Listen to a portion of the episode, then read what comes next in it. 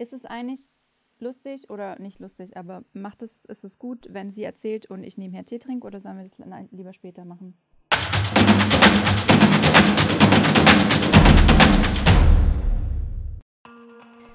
Cool, dass du dabei bist. Wir sind Nicole und Corinna von der DMG.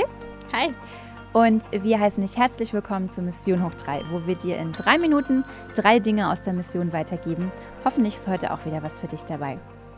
Wir feiern bald den dritten Advent und deshalb sagen wir dir heute drei Ideen, wie du ganz praktisch jetzt in dieser Vorweihnachtszeit deinen Liebsten Jesus näher bringen kannst. Hm.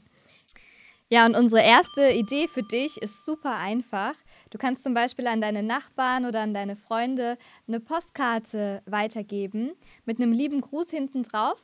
Und wir haben bei der DMG ein neues Postkartenset. Schleichwerbung. Und haben euch zwei Karten hier mitgebracht Äh, einmal mit einem schönen Bibelvers drauf.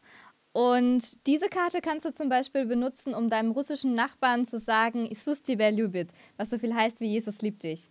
Und natürlich kannst du auch eigene Karten gestalten oder irgendeine beliebige Karte nehmen ähm, und die an deinen Lieblingsbäcker nebenan weitergeben. Ja, und apropos Bäcker, was du natürlich auch ganz praktisch machen kannst, ist Plätzchen backen. Zum Beispiel kannst du dich mit deinem Jugendkreis treffen, ganz fröhlich Weihnachtslieder trällern und dann die Plätzchen backen und an die Leute in der Nachbarschaft verteilen oder einfach alle Leute, die dir auf dem Herzen liegen. Das ist eine kleine süße Geste, wo die Leute sich drüber freuen. Du kannst auch einen Bibelvers anheften und ähm, kannst ihn so, weil Liebe ja bekanntlich durch den Magen geht, ähm, die Liebe Gottes ein Stück weit weitergeben.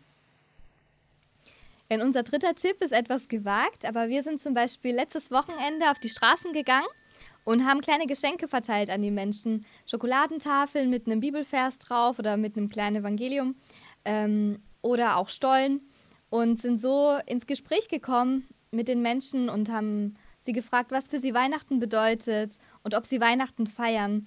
Und ähm, ich kann echt sagen, also jetzt in dieser Vorweihnachtszeit sind die Menschen einfach so offen, auch über den Glauben zu sprechen. Ja, das waren drei kleine praktische Tipps, wie du gerade jetzt in der Vorweihnachtszeit Gottes Liebe deinen Liebsten weitergeben kannst, Fremden weitergeben kannst, jeden Menschen, den Gott dir aufs Herz gelegt hat.